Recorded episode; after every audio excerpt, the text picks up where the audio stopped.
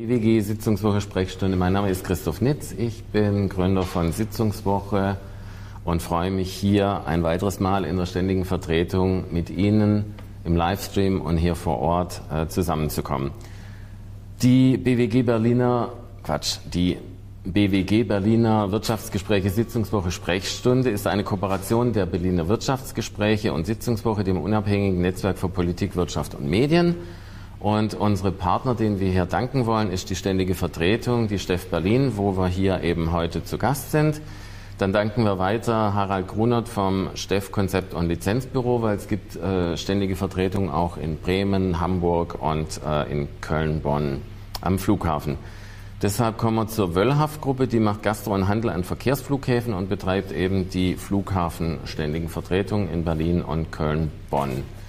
Wir haben auch eine Verbindung zu den nachwachsenden Politikwissenschaftlerinnen. Wir danken dem OSI-Club, das ist der Verein der Freundinnen und Freunde des Otto-Suhr-Instituts der Freien Universität Berlin. Wir danken für die Unterstützung auch Landau Media und für die Übertragung und für das äh, Video on Demand danken wir Studio Schiffbauerdamm. Und äh, allen, allen vielen Dank. Und im Team möchte ich gerne Simon Schramm danken, der die Vorbereitung gemacht hat. Denn nur insgesamt auch in dieser Kooperation kann diese Veranstaltungsreihe so seit 2017, also im sechsten Jahr, stattfinden. Ich freue mich, dass mein Gast heute Patricia Lips ist. Sie ist seit Dezember 2021 die eine der stellvertretenden Vorsitzenden CDU-CSU-Bundesfraktion und was auch sehr spannend in diesem Wahljahr ist, sie ist Mitglied im Landesvorstand der CDU Hessen. Sie ähm, war äh, lange Zeit äh, stellvertretende Bundesvorsitzende der Mittelstands- und Wirtschaftsunion, also von 2013 ja. bis 2021 und ist äh, das auch in der Funktion im Kreis noch, Nach wenn ich das richtig verstanden habe. Genau. Ja, Frau Lips, herzlich willkommen nochmal. Sie sind in Mailand geboren und wenn wir das richtig recherchiert haben, reisen Sie auch heute immer noch gerne nach Italien und welche positiven Eigenschaften von Land und Leuten würden Sie sich manchmal für Deutschland wünschen, wenn Sie dürften? Eine gewisse Gelassenheit, ähm, der gesellschaftliche Umgang manchmal etwas offener, zugewandter. Auf der anderen Seite freue ich mich dann aber auch immer wieder in Deutschland zu sein, ähm, wo vielleicht doch die ein oder anderen Spielregeln, mehr Grenzen setzen, ähm, Zuverlässigkeiten in der Zeit. Es kommt drauf an. Es hat jeder seine Vor- und Nachteile. Mhm. Verbringen Sie viel Zeit noch in Italien, nein, oder? Nein, nein. Ähm, man muss auch, wenn ich das sagen darf, ähm, so formulieren, ähm, mein Vater ist in jungen Jahren von seiner Firma, meine Eltern kommen aus dem Raum Mannheim, in eine Schwesterfirma mhm. dorthin geschickt worden, war dann sieben, acht Jahre da unten. Und irgendwo dazwischen hat er, meine Mutter hat er schon gekannt, sie kam aus dem Nachbarort und hat sie geheiratet und sie ist mit darunter. Und äh, wie das bei jungen Leuten dann so ist, ging es ganz schnell. Auf einmal war das erste Kind da und so wurde ich in Italien geboren. Äh, und äh, wir Kinder, es kamen dann noch zwei Brüder, sind natürlich dann auch sehr stark in der Tradition Italiens groß geworden, weil wenn man irgendwo auch als Familie hingefahren ist, war es mhm. Italien.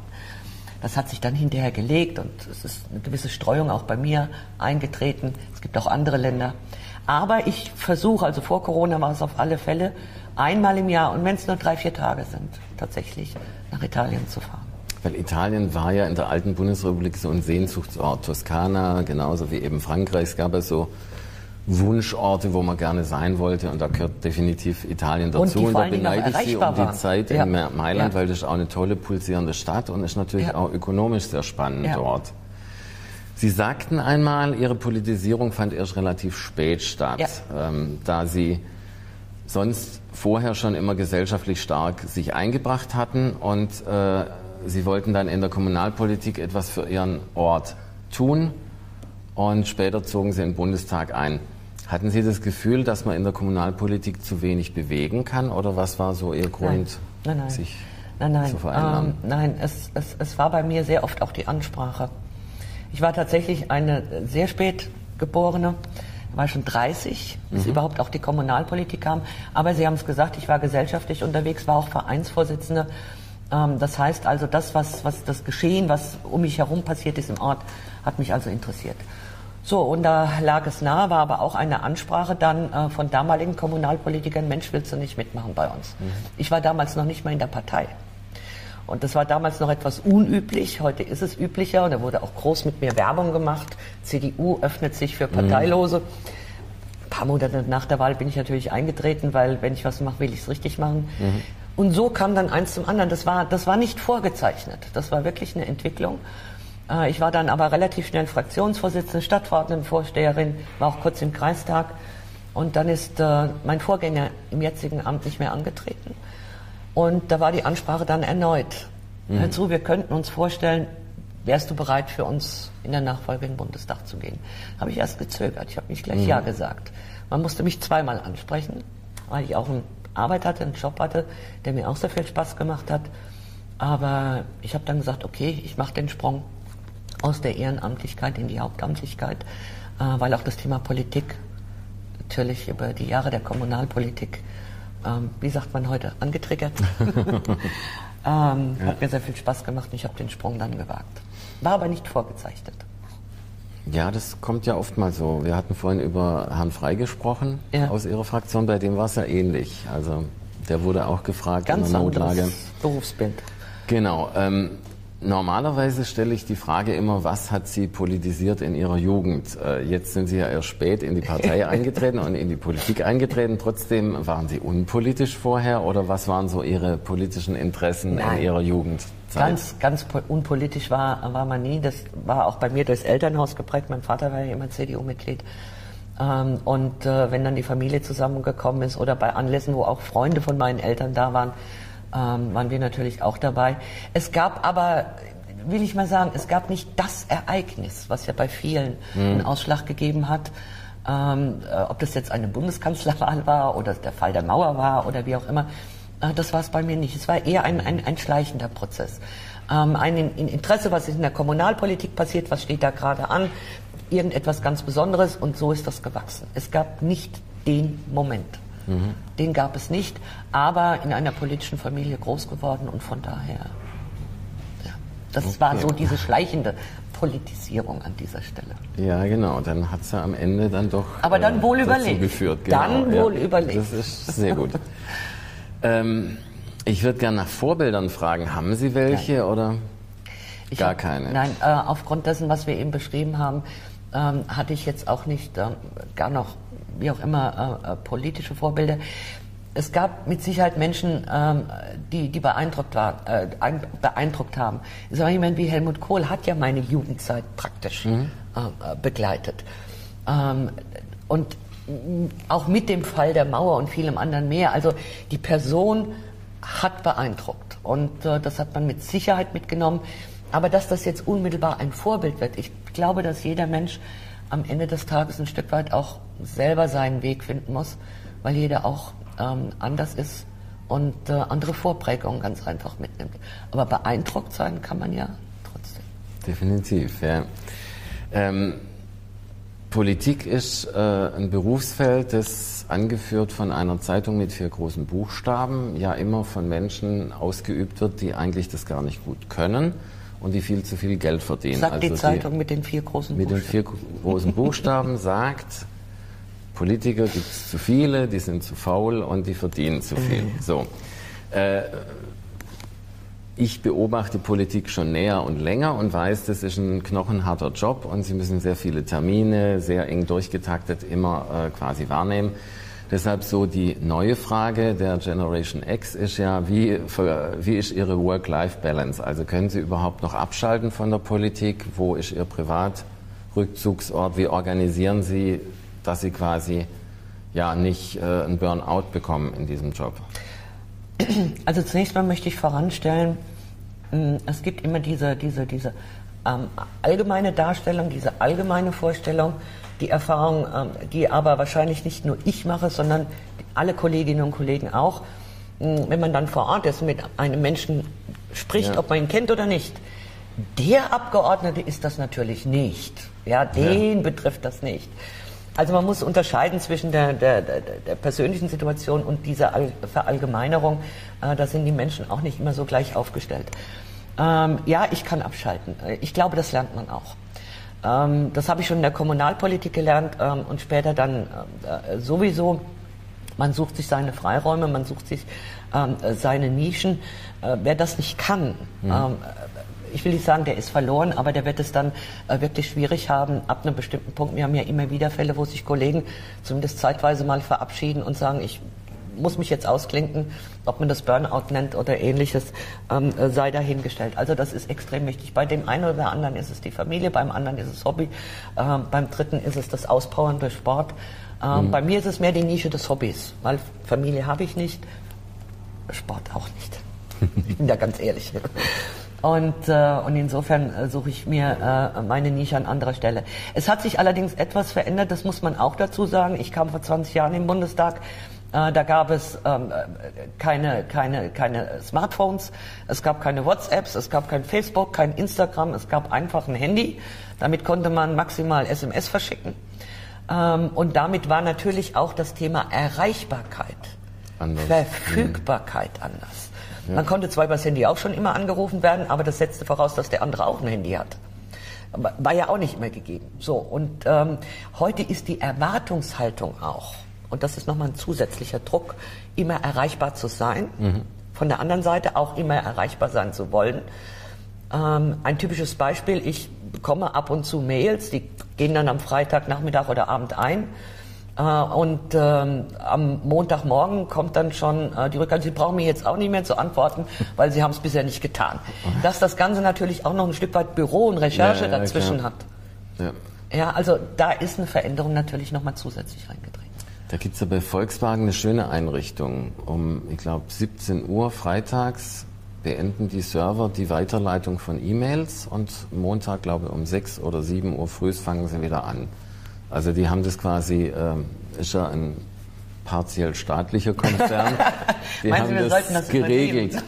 naja, vielleicht, also ich persönlich mache die Erfahrung, also ich muss am Wochenende mich nicht, nicht äh, voll äh, äh erreichbar äh, stellen. Also, ja, ähm, also man muss sich dem vielleicht auch ein Stück einfach verweigern und sagen, ja, also. Ja, gibt es vielleicht auch Kolleginnen und Kollegen, ich glaube aber, dass selbst das in den letzten Jahren abgenommen hat. Ich glaube, Definitiv, vor ein paar Jahren ja. waren es noch einige mehr, die gesagt haben, ich mache jetzt mein Handy aus.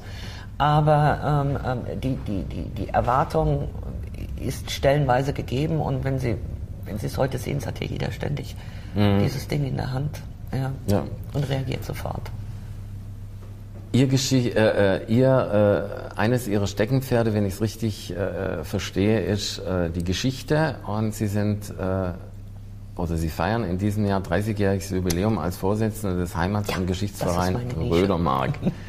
Welche geschichtliche Besonderheit fasziniert Sie äh, dort oder in Ihrem Wahlkreis insgesamt? Was finden Sie da so am spannendsten aus historischer äh, Sicht? Sie haben ja da eine ganze Menge ja, schöne das, Orte. Das ist jetzt eine, eine, eine ganz, ganz, ganz große ähm, äh, Frage.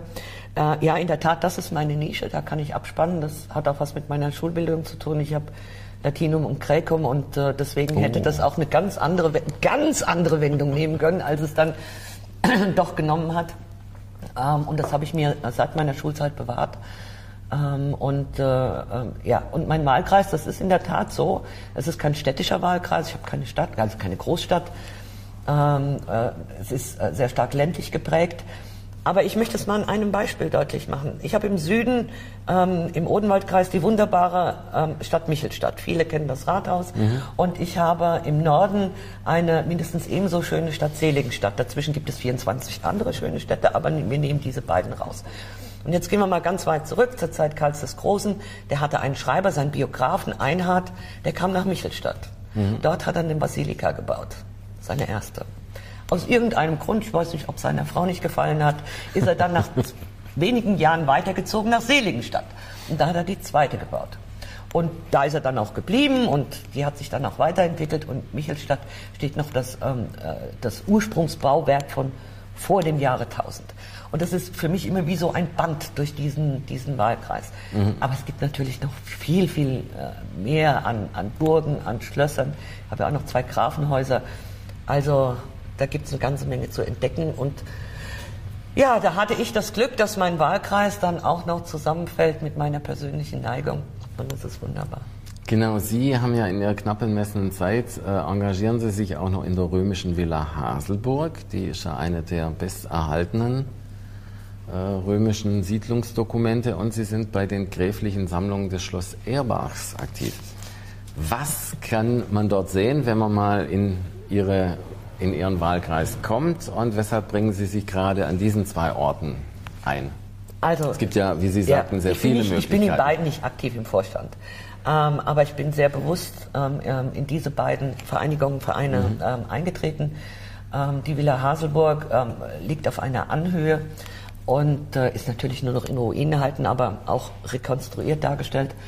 Äh, aber es macht deutlich, äh, wie, wie stark damals die Römer auch die Lebenskultur, die Freuden, die schöne Aussicht, alles was ist, äh, verbunden haben und äh, wie stark sie hier auch eingebunden waren. Also das ist einfach eine Anlage, äh, die heute zeigt, es gab auch eine Zeit vor dem, was wir kennen. Mhm. Und, äh, und die Leute sind da wirklich engagiert, auch mit Veranstaltungen dort oben, äh, die eben diese frühe Besiedlungszeit äh, aufrecht ähm, erhalten. Ähm, der, der, der römische Limes läuft ja fast auf der Grenze meines Wahlkreises äh, Richtung äh, Bayern gibt auch noch einen Limesturm äh, oberhalb nach rekonstruiert. Und diese, diese, diese Zeit war sehr prägend auch für die Region.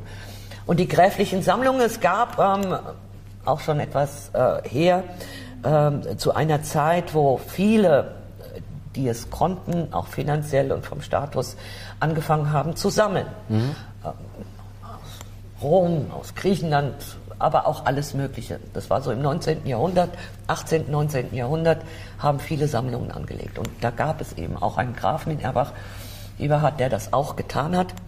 Und diese Sammlung ist dann doch so bedeutend geworden, auch so groß geworden, dass ähm, vor knapp 20 Jahren auch das Land Hessen, äh, als der Verkauf und damit auch ein Stück weit die Zerschlagung gedroht hat, gesagt hat, nein, wir übernehmen, ja, um dieses mhm. Erbe zusammenzuhalten.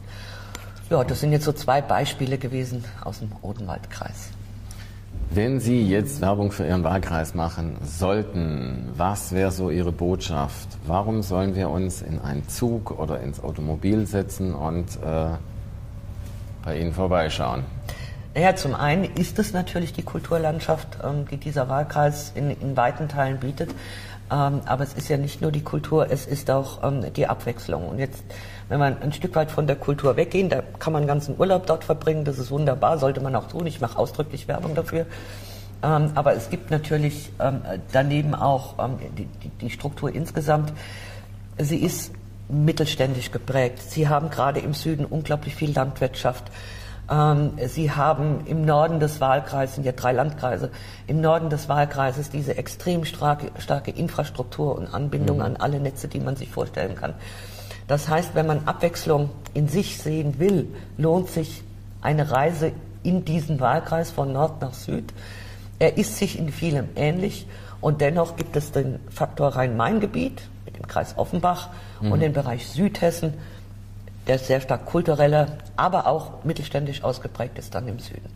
Es ist eine, eine wunderbare Region, die alles beinhaltet. Sehr gut, dann wollen wir da alle mal demnächst vorbeischauen. Herzlich willkommen. Ähm, Sie vertreten aber auch Menschen, die schon dort wohnen, die nicht ja, erst natürlich. dorthin fahren. Deshalb, und wir sind hier in der BWG-Sitzung für Sprechstunde. Sie machen in Ihren Bürgerbüros auch äh, Sprechstunden und deshalb mein Interesse, äh, was wird da von den Menschen, die bei Ihnen vorbeischauen, was für Probleme, was für Themen haben die zurzeit auf dem Herzen? Also ganz aktuell ist es natürlich ähm, alles rund um das Thema Heizungen. Da mhm. ist jetzt keine wirkliche Überraschung. Ähm, da warten die Leute meistens gar nicht erst, bis sie mich persönlich treffen, sondern äh, da kommen die E-Mails schon rein, da ist die Ansprache im Supermarkt. Also das ist etwas, was, was den Leuten äh, sehr stark auf den Nägeln brennt. Äh, und dann kommt es, äh, kommt es darauf an. Es können regionale Verkehrssituationen sein.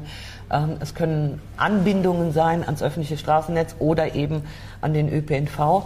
Es können aber, und ich glaube, das muss man auch sagen, es sind nicht immer die ganz großen politischen Themen, die mhm. Menschen interessieren, sondern sehr persönliche, wo sie eigentlich auch überhaupt kein Gesetz jetzt mal erlassen können oder Antrag stellen, weil es sehr individuell ist und wo sie ganz einfach ähm, Hilfe wollen. Ich sage mal so, so ein Beispiel, im Gesundheitsbereich eine ältere Dame kommt und sagt, ich bräuchte dringend Hilfsgeräte zum Laufen, mhm. wie auch immer. So, und meine Krankenkasse ist nicht bereit, das zu übernehmen. Kannst du mir helfen? Mhm. Das hat jetzt gar nichts mit meiner ursächlichen Arbeit ja. hier im Deutschen Bundestag zu tun. Aber ich würde mal sagen, die Hälfte der Anfragen sind eigentlich diese individuellen Sachen. Mhm. Und das macht das auch so spannend. Und vor allen Dingen, weil Menschen Dinge uns gegenüber offenlegen. Jetzt sind wir wieder ganz am Anfang. Allgemeinpolitiker mhm. und der, den man persönlich trifft. Ja. Offenlegen, wo man nicht glauben würde, äh, äh, dass, dass, dass man es landläufig tun würde. So, und dann erwarten sie, und dann schaue ich, spreche mit der Krankenkasse, spreche vielleicht auch mit dem Arzt, soweit sie überhaupt was sagen dürfen in dem Fall, äh, und versuche irgendwie zu helfen. Manchmal gelingt es, manchmal gelingt es nicht. Ich wollte nur damit zum Ausdruck bringen, es sind große Themen, es sind aber auch sehr, sehr viele individuelle Themen, wo wir Kraft Amtes vor Ort helfen. Also Bürgerinnen und Bürger wollen auch jemanden, den sie ansprechen können und ja. wo sie einfach sagen können, ich habe das ja. das Problem und ich komme nicht selber nicht weiter, genau. kannst du mir nicht helfen?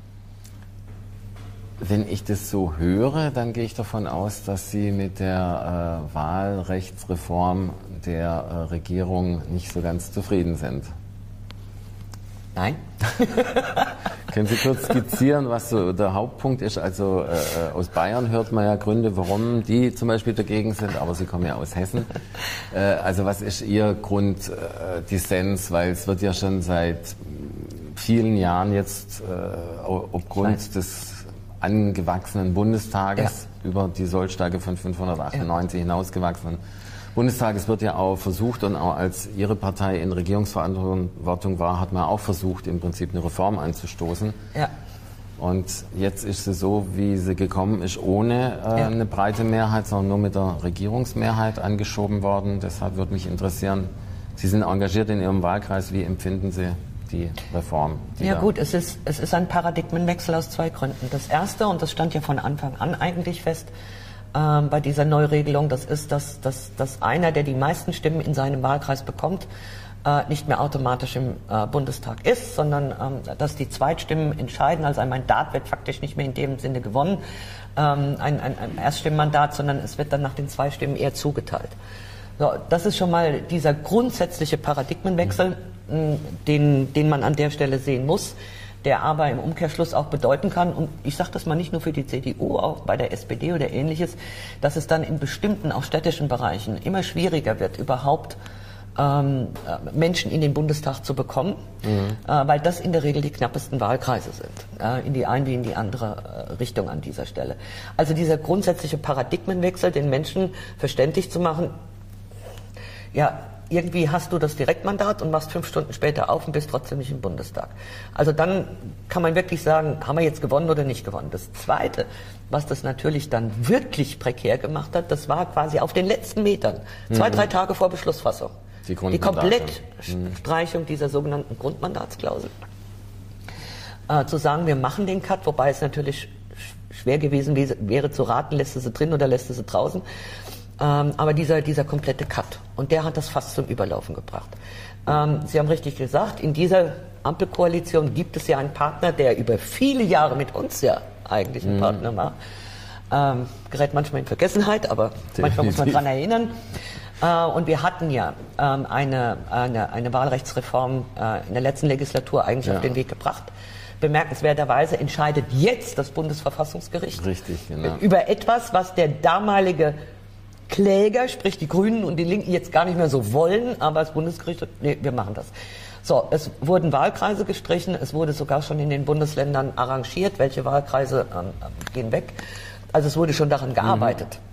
So, und jetzt ähm, kam diese neue Geschichte. Also ich halte es ähm, für eine Situation, ähm, äh, die so nicht ähm, äh, geht, ähm, die nicht nur unfair ist, die nicht nur ungerecht ist, sie wird teilweise zum Austrocknen, eventuell auch von Regionen ähm, führen.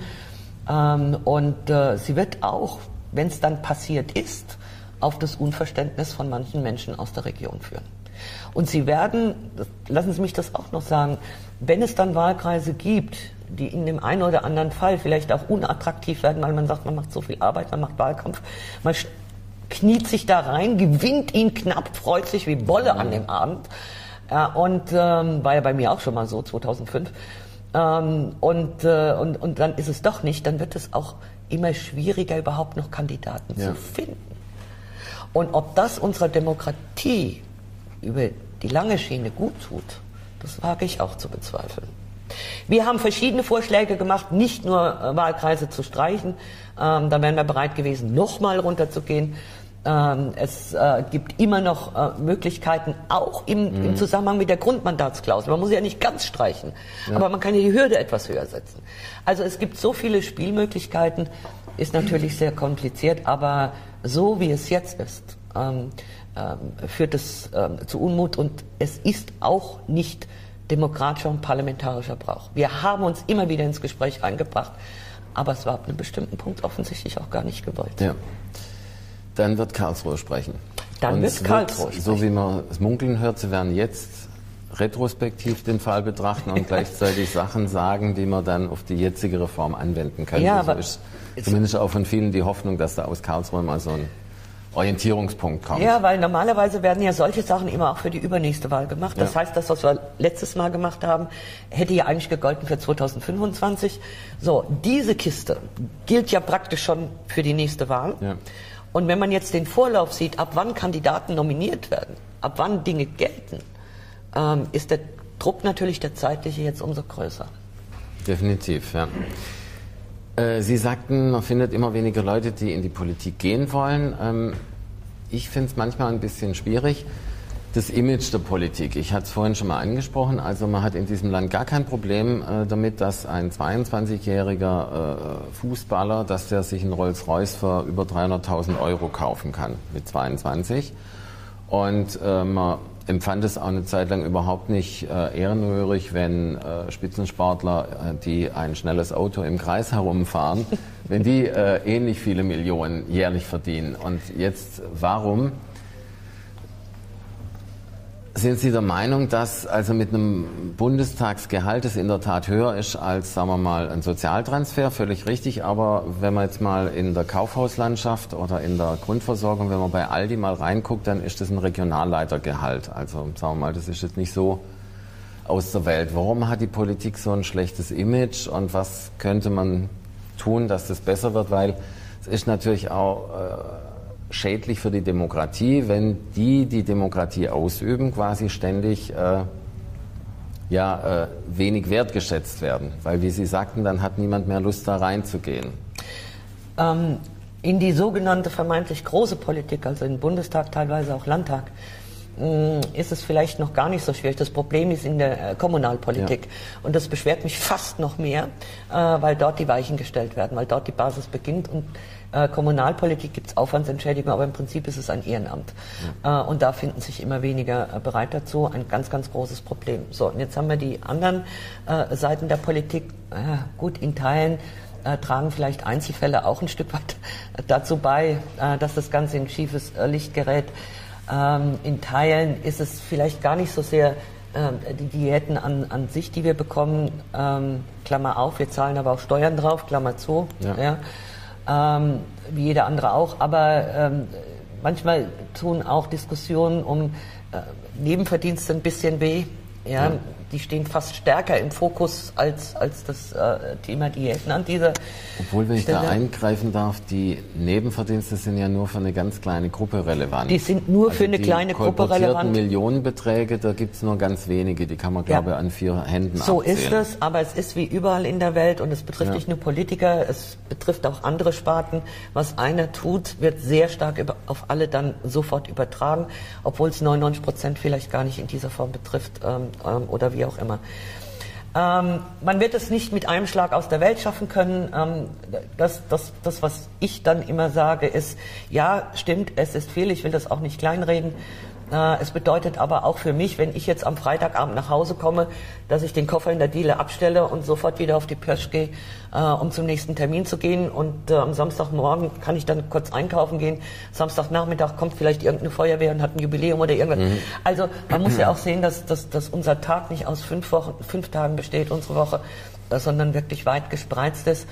Ähm, und ähm, dass, dass wir dann natürlich viel unterwegs sind. Ich will mich nicht drüber beschweren. Wir haben alle mal Ja gesagt. Das gehört ja. zur Wahrheit auch dazu. Ähm, aber das andere eben auch, ja, dass man diese Verantwortung und das alles sieht. Wir müssen uns vielleicht auf die Zukunft viel mehr Gedanken machen, eigentlich schon länger und äh, so wie ich das sehe, und ich bin schon eine Weile dabei, sogar noch schlimmer, ähm, wir haben äh, bestimmte Berufe gar nicht im Deutschen Bundestag mhm. und eine ganze Bandbreite von Berufen nicht im Deutschen Bundestag. Wir kriegen immer mehr Allrounder, ähm, die, die, die aus einem Umfeld kommen, äh, wo man für vieles geeignet ist.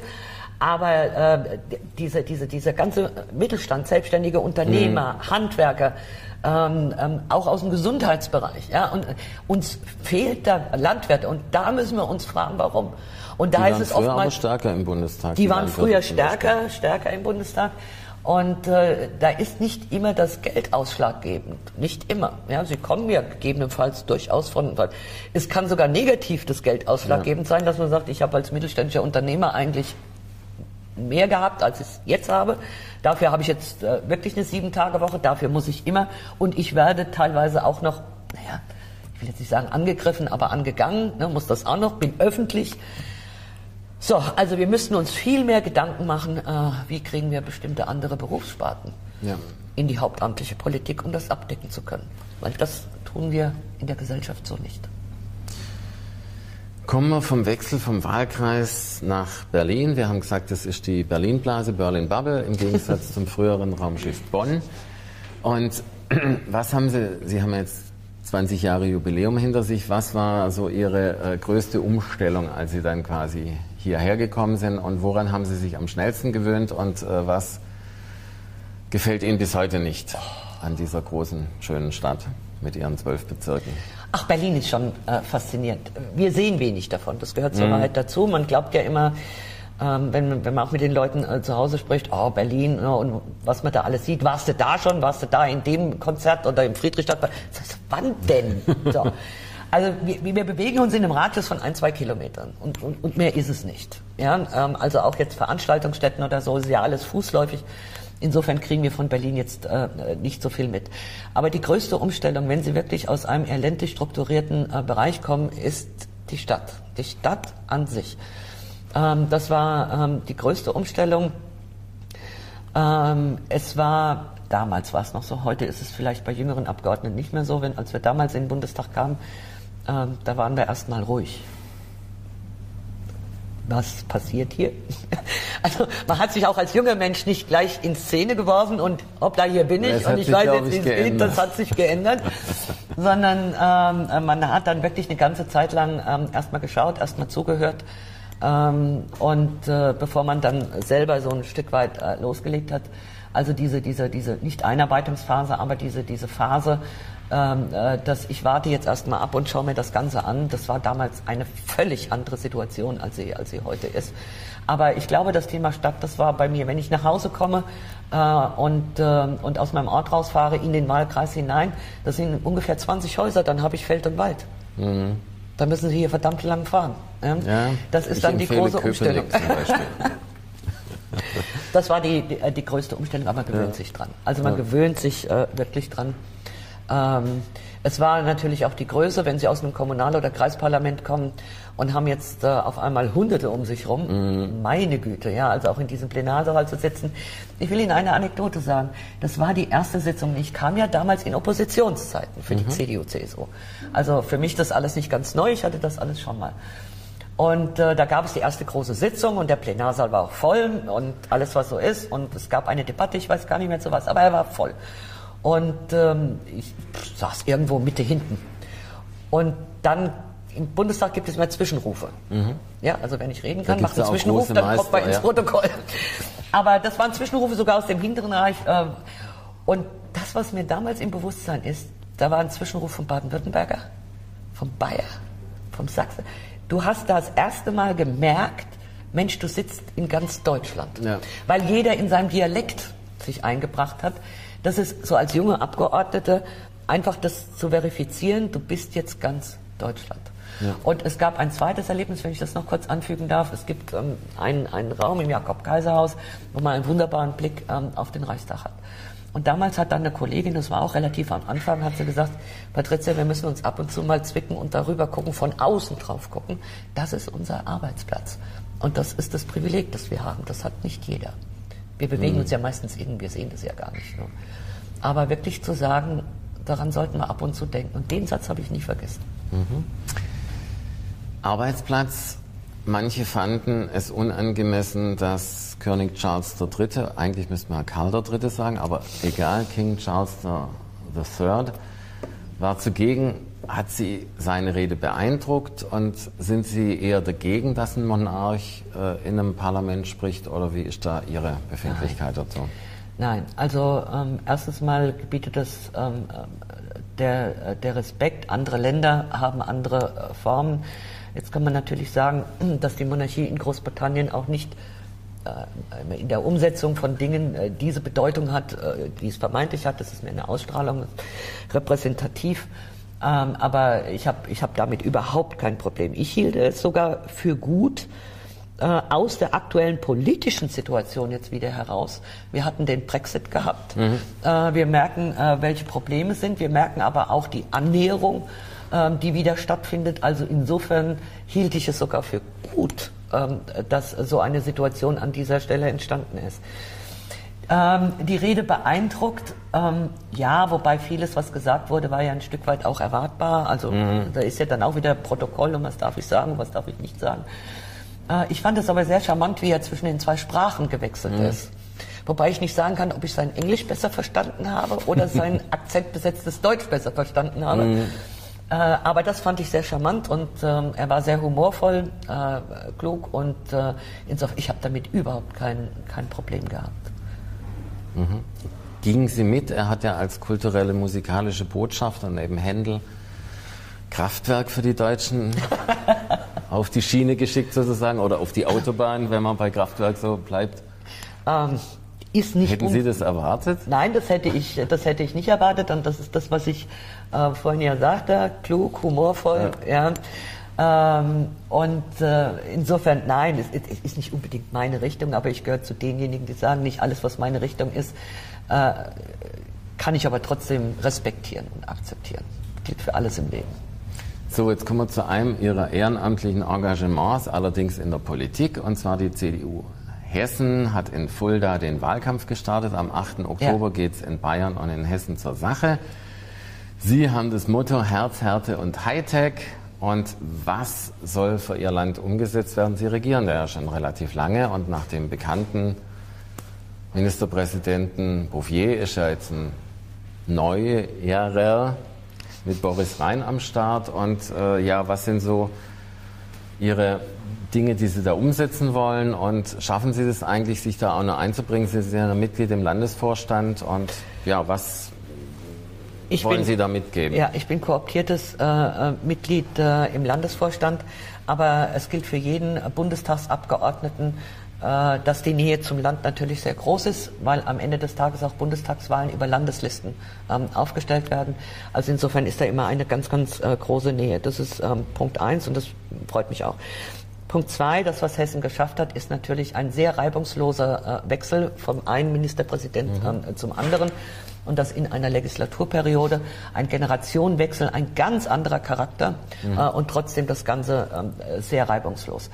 Das Thema Herz ist in Hessen sowieso. Also ich sage immer spaßeshalber, im Prinzip kommt keiner an uns vorbei. Wer von Nord nach Süd, Ost nach West, irgendwie liegen wir so mittendrin. Ähm, das gehört in einem äh, ganz hohen, hohen Maß dazu. Ich glaube aber auch, dass ähm, Hessen äh, vielleicht auch noch stärker als bisher äh, das Potenzial und die Bedeutung hat, alles, was das Thema Digitalisierung angeht, alles, was das Thema Wirtschaftsstandort angeht. Ich sagte, mein Wahlkreis im Norden steckt in der Rhein-Main-Region. Mhm. Äh, eine, eine äh, ganz starke Geschichte, das, äh, was bei uns auch ist, das Thema Finanzzentrum. Ähm, also Hessen spielt da äh, manchmal Rollen, die man in, in, Erinnerung rufen muss, die aber unstreitbar an dieser Stelle eben da sind. Und äh, von daher wollen wir uns äh, da ein Stück weit auf den Weg machen. Wir kommen im Moment überall in Deutschland, vor allen Dingen aber auch europaweit in eine Situation, ähm, wo das Thema Wettbewerbsfähigkeit immer größer geschrieben werden muss. Das hat etwas mit Energiepreisen zu tun, das mhm. hat etwas mit den Entwicklungen in, in, China, in den USA und in Russland zu tun. Ähm, aber äh, das wird in meinen Augen das Zukunftsthema sein und dann insbesondere natürlich auch für einen Standort wie Hessen. Spannend wird diese Wahl vor allen Dingen durch die Kombination äh, Bayern und Hessen am gleichen Tag. Mhm. Mein Wahlkreis grenzt an Bayern, wobei ich vorsichtig sein muss, es ist Unterfranken. Ja, also da muss genau, man ein bisschen. Man, ja. ähm, also ich habe da eine hohe Affinität äh, zu den Kolleginnen und Kollegen und äh, von daher wird es, eine, äh, wird es auch viele Gemeinsamkeiten geben im Wahlkampf, mhm. bin ich fest davon überzeugt. Äh, keine Differenzen, der eine ein bisschen schneller, der andere wie auch immer in den Nuancen, aber es wird sehr viel gemeinsam, es wird ein hoher Schulterschluss sein. Äh, das muss auch so sein. Und es gehen so viele Menschen wählen in diesen beiden großen Bundesländern, äh, dass, dass es ja fast eine kleine Bundeshaus und eine Zäsur sein ja. wird. Es wird ein Zeichen sein. Schuldig geblieben. Herz, Härte und Hightech.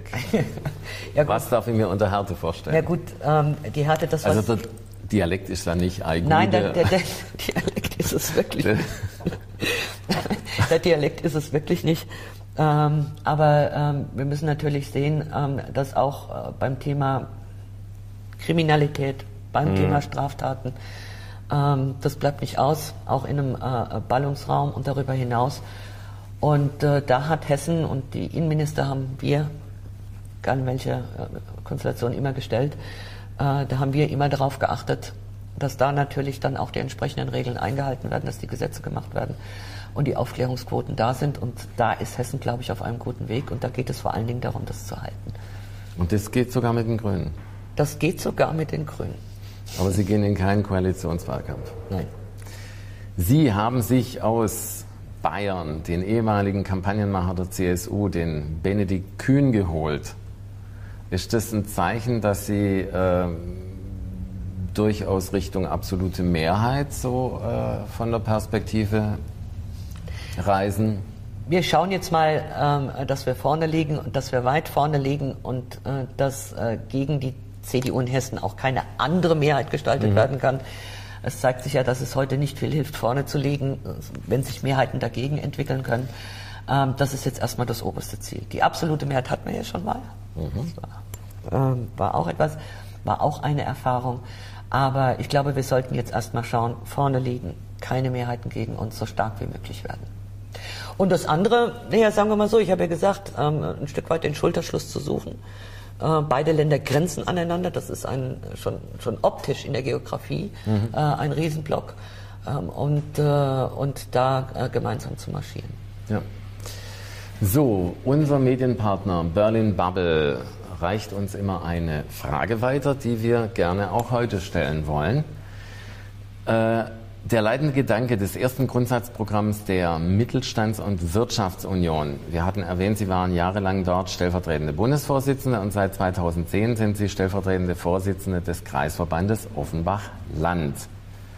War, ich zitiere, wer den Nutzen hat, soll auch den Schaden tragen. Müssten daraus noch stärkere Konsequenzen für klimaschädliche Wirtschaftszweige folgen? Ich wiederhole es oder? Wer den Nutzen hat, soll auch den Schaden tragen. Kann man daraus, könnte man daraus stärkere Konsequenzen für klimaschädliche Wirtschaftszweige ableiten? Also ich will es mal so formulieren. Wir haben jetzt die Atomkraftwerke abgeschaltet, wissen aber, oder die Regierung, und haben parallel vor einigen Monaten angefangen, Kohlekraftwerke wieder ans Netz zu nehmen. Mhm. Das ist klimaschädlich. Wollen Sie die jetzt dafür strafen? Das, verstehen Sie, was ich meine? Mhm. Also, es gibt hier kein Schwarz-Weiß. Ich kann doch unmöglich die jetzt strafen, die helfen, Dinge zu überbrücken, wenn ich es ja selber gewollt habe. Das ist die Paradoxie an sich. Mhm. Ähm, wenn Sie Situationen haben, auch im, im, im ländlichen Raum mit dem Straßenverkehr, Sie haben nicht überall U-Bahn. Ich habe keine U-Bahn in meinem Wahlkreis. Das hätte ich jetzt auch nicht gedacht. Ich habe im nördlichen Bereich eine S-Bahn. Ich habe ja. eine Bahn, die den ganzen Wahlkreis, Wahlkreis durchfährt. Aber die Anbindung nach Heidelberg, nach Mannheim, nach Darmstadt, wie auch immer, sind doch im ländlichen Raum so gestrickt, wie sie sind.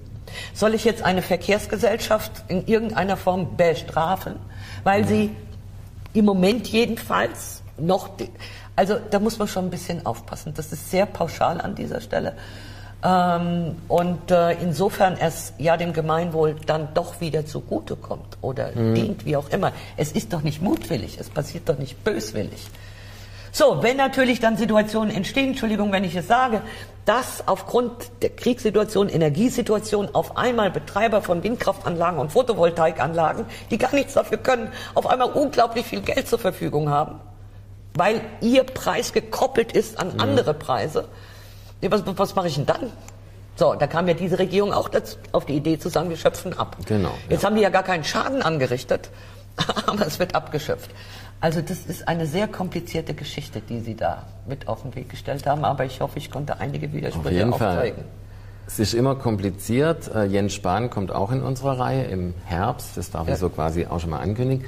Und der hat ja überrascht, äh, äh, Freund und Gegner und Mitbewerber, indem er sich doch für einen neuen Umgang speziell mit der Erbschaftssteuer ausgesprochen ja. hat. Ähm, ist das jetzt, sagen wir mal so, die CDU äh, äh, wird ja auch durch die Umfragen und auch in der Kanzlerumfrage ist jetzt zum ersten Mal März vor Scholz und Habeck oder äh, Baerbock. Also beides Mal ist er vorne, das ist, glaube ich, das erste Mal. Also ist es so mehr Realität, die jetzt bei der CDU Einzug hält? Also weil äh, die CDU, CSU war jetzt nicht immer verdächtig, sich mit der Erbschaftssteuer abzuarbeiten.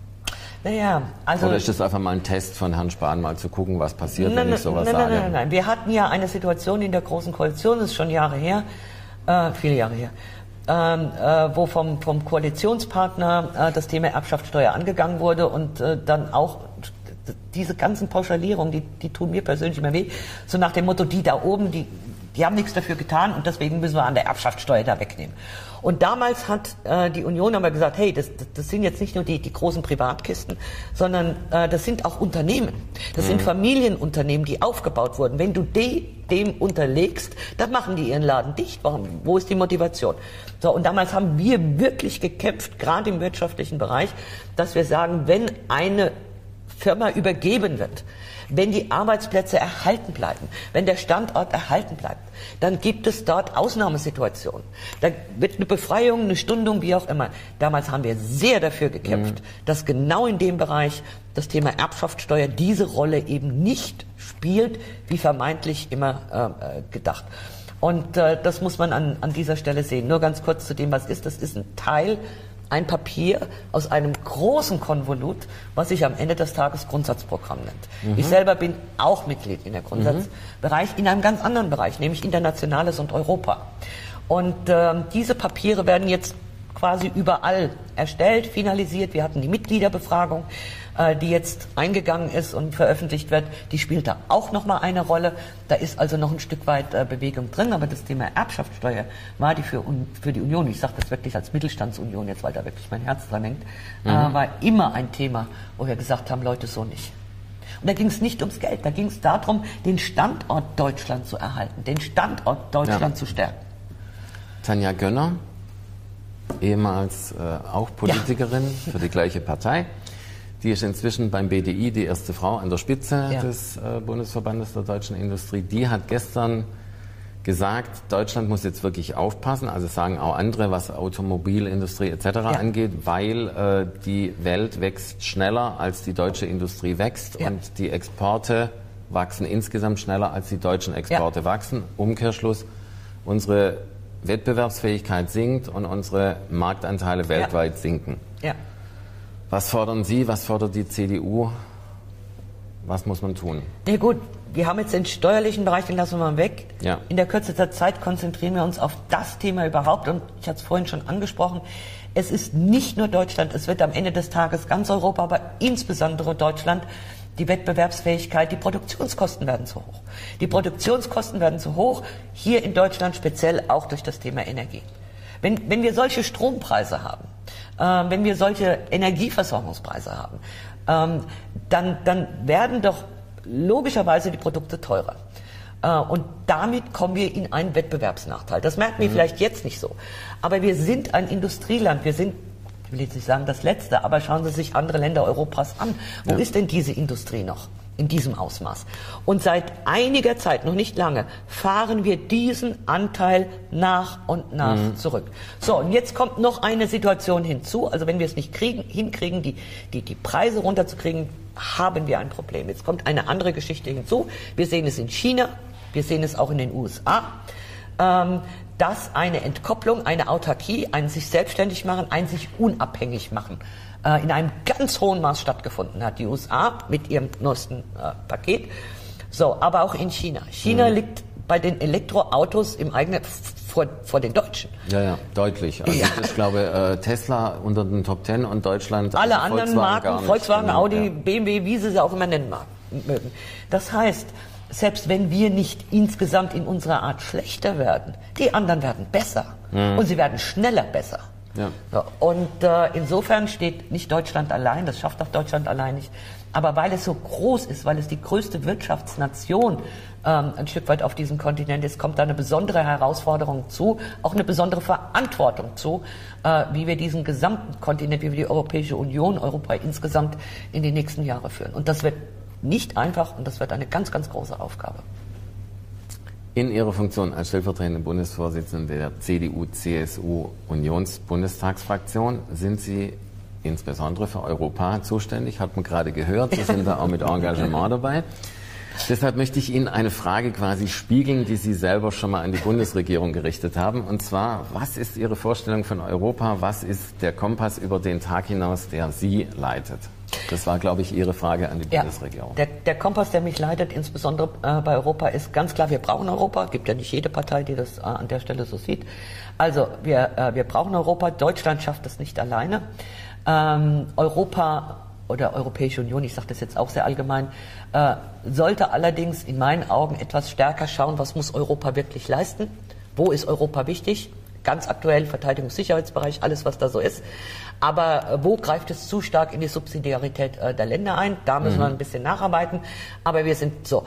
Aber Europa alleine, gerade aufgrund der aktuellen Situation, auch immer im Schulterschluss und im Dialog mit den USA oder Kanada oder wie man es auch immer nennen mag.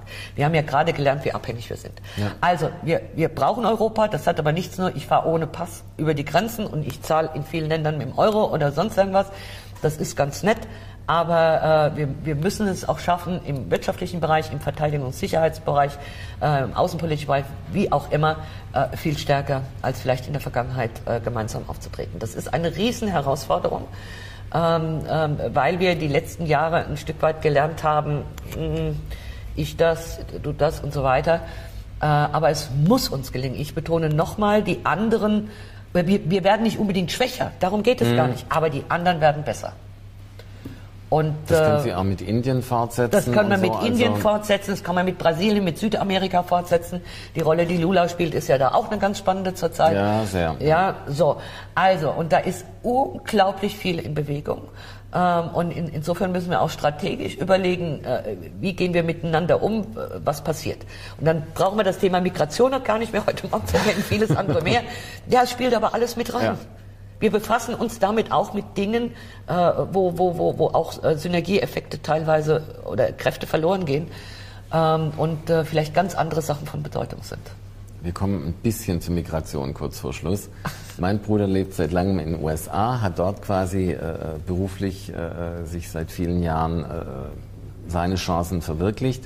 Sie waren mit Ihren Eltern in Italien. Ähm, Deutschland hat ein Loch ungefähr von bis 2030 gerechnet sieben Millionen Arbeitsplätzen, die nicht nachbesetzt werden können. Was ist so Ihr Rat? Wie kann man, äh, also wir sind ein Einwanderungsland oder wir sollten ja. eines sein. Ja. Und wie sollte das organisiert werden? Und es gibt ja jetzt ein äh, Einwanderungsgesetz. Finden Sie das gut oder müsste das nochmal nachgebessert werden? Also wir sind ein Einwanderungsland und wir werden die Diskussion um den Fachkräftemangel ähm, werden wir auch Migration brauchen. Also da, da, da, wir haben zu wenig Geburten. Wir wissen ja, wer heute geboren ist, wissen wir ja. Das heißt, wir wissen, wer in 18, 20 Jahren arbeitet. Das ist reine mhm. Mathematik. Also insofern äh, werden wir äh, das brauchen. Das, was wir aber nicht brauchen, also das ist ein Stück weit das, was jetzt zurzeit geschieht. Es wird alles durcheinander gemischt.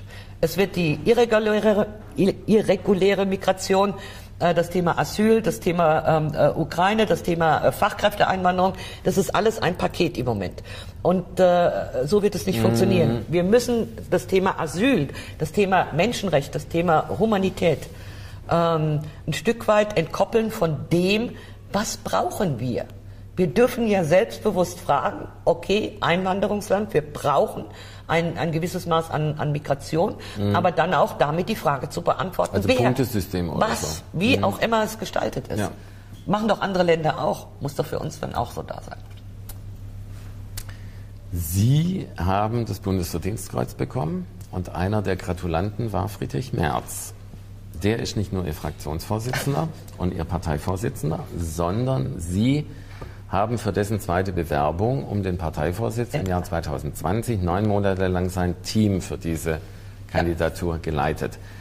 Was haben Sie aus dieser Zeit mitgenommen und was sind Ihre Leitgedanken aus dieser Erfahrung, die quasi für Sie prägend sind für den kommenden Wahlkampf 2025? Weil, um fußballerisch mal äh, zu sprechen, nach dem Spiel ist vor dem Spiel. Ja, nach dem Spiel ist vor dem Spiel. Also zunächst mal, ähm, ich sage ganz offen, ich habe Friedrich Merz vorher persönlich so gar nicht gekannt. Ähm, das hat sich ergeben, weil es Menschen gab, die ihn kannten, die mich kannten. Und äh, die wussten, wir passen, wir matchen mhm. in irgendeiner Form. Und äh, auch meine Stärken in der Arbeit, wie auch immer. So, und das hat auch, ich hab, bin dankbar dafür, dass ich vor allen Dingen den Mensch Friedrich Merz kennengelernt mhm. habe äh, und nicht immer dieser retrospektive mhm. Folge, die, die in weiten Teilen auch überhaupt nicht stimmt. Ja, das, das ist aber, das hat sich ins kollektive Bewusstsein da teilweise eingebaut. Äh, also da bin ich sehr dankbar und das hilft mir natürlich jetzt enorm, äh, gerade als stellvertretende Fraktionsvorsitzende, war damals noch nicht klar, aber hat sich dann halt so, so ergeben. Das ist etwas, was ich sehr, sehr dankbar an dieser Stelle mitnehme. Andere Teile sind vielleicht etwas schwieriger mitzunehmen, weil diese ganze Geschichte lief in der Corona-Zeit ab. Mm. Das heißt also, wir haben sehr viel Telefonschalten, wir haben sehr viel Videoschalten gehabt. Äh, das persönliche Sehen war sehr eingeschränkt mm, an dieser Stelle. Aber es war eine extrem spannende Zeit für mich, der eher der, ähm, der Parlamentspolitiker ist, weniger der Parteipolitiker ist, war es dann als zweites auch nochmal so ein Blick hinter die Kulissen äh, mm. wirklich der Parteimaschinerie ähm, wie Abläufe stattfinden und vieles andere mehr. Es war eine spannende Zeit. Es hat auch viel Spaß gemacht, muss man dazu sagen. Ich war in Hamburg beim Nicht-Corona-Parteitag, beim ersten ja. Anlauf von Friedrich Merz. Äh, mich hat sehr stark verwundert, dass er, dem ja durchaus rhetorisches Talent nicht nur nachgesagt wird, sondern das hat er ja wahrscheinlich ja. bei Freund und Mitbewerber äh, gesehen, äh, der hat da underperformed. Ja, also ja. er hat auch Tagesformschwankungen. Äh, ja, man darf auch nicht vergessen, der Druck war ja auch ähm, äh, Riesig, enorm ja. an dieser Stelle, äh, weil Friedrich Merz bis auf den heutigen Tag natürlich in der Mitgliedschaft äh, ein sehr, sehr großes Brä hat. Ähm, und äh, auf der anderen Seite jemand war, ein, eine Person, die die Rede ihres Lebens gehalten hat. Mhm. Das hat man gespürt, da ist was rübergekommen. Ja? Sie hat die, die Rede ihres Lebens damals gehalten. Und äh, auf der anderen Seite irgendwo, vielleicht, ich weiß es nicht, aber vielleicht so ein bisschen, äh, bin ich jetzt staatsmännisch? Mhm. Äh, bin ich äh, Parteipolitiker? Ja, welche Erwartungen werden an mich gestellt? War so, ja, haben äh, viele so empfunden. Und äh, auf der anderen Seite eben diese Rede des Lebens. Okay. Es hat ja am Schluss dann doch geklappt. Aller guten Dinge sind drei, wie man so schön sagt.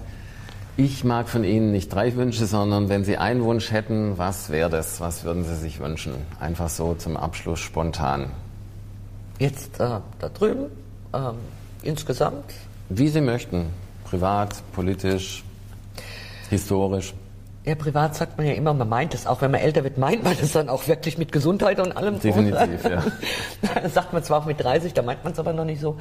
Ähm, äh, ich würde mir äh, wünschen, äh, dass das Thema Demokratie, dass das Thema ähm, Freiheitsgedanke, ähm, dass uns das alles erhalten bleibt. Mhm. Ich sage das nicht einfach nur so dahin. Ähm, wir haben es äh, gesehen, auch äh, die letzten Jahre mit der Europäischen Union, das größte Friedensprojekt, das, ständig gesagt. Ähm, und eigentlich war es schon fast langweilig für die Leute Mhm. draußen. Und jetzt haben wir gesehen, was es bedeutet. Ja. Und dass wir uns klug die Frage beantworten, gerade im Angesicht von diesem Krieg, über den haben wir jetzt gar nicht gesprochen, äh, was bedeutet uns Freiheit? Ja. Was ist es uns wert? Demokratie und alles, was damit. Ich glaube, da sind wir zu selbstverständlich unterwegs. Und das Definitiv. ist es nicht. Schönes Schlusswort, ganz herzlichen Dank. Ich freue mich, Patricia Lips, Patricia Lips war bei uns zu Gast bei BWG Sitzungswoche Sprechstunde. Und das ist ein Kooperationsprojekt von den Berliner Wirtschaftsgesprächen und Sitzungswoche, dem unabhängigen Netzwerk für Politik, Wirtschaft und Medien. Ich danke unserem Partner der ständigen Vertretung hier, der Steff Berlin am Schiffbauerdamm, der Wöllhaff-Gruppe, die die ständigen Vertretungen in Berlin am Flughafen und am Flughafen Köln-Bonn betreibt und dem OSI-Club, das sind äh, die Menschen vom Verein der Freundinnen und Freunde des Otto-Sohr-Instituts der Freien Universität Berlin.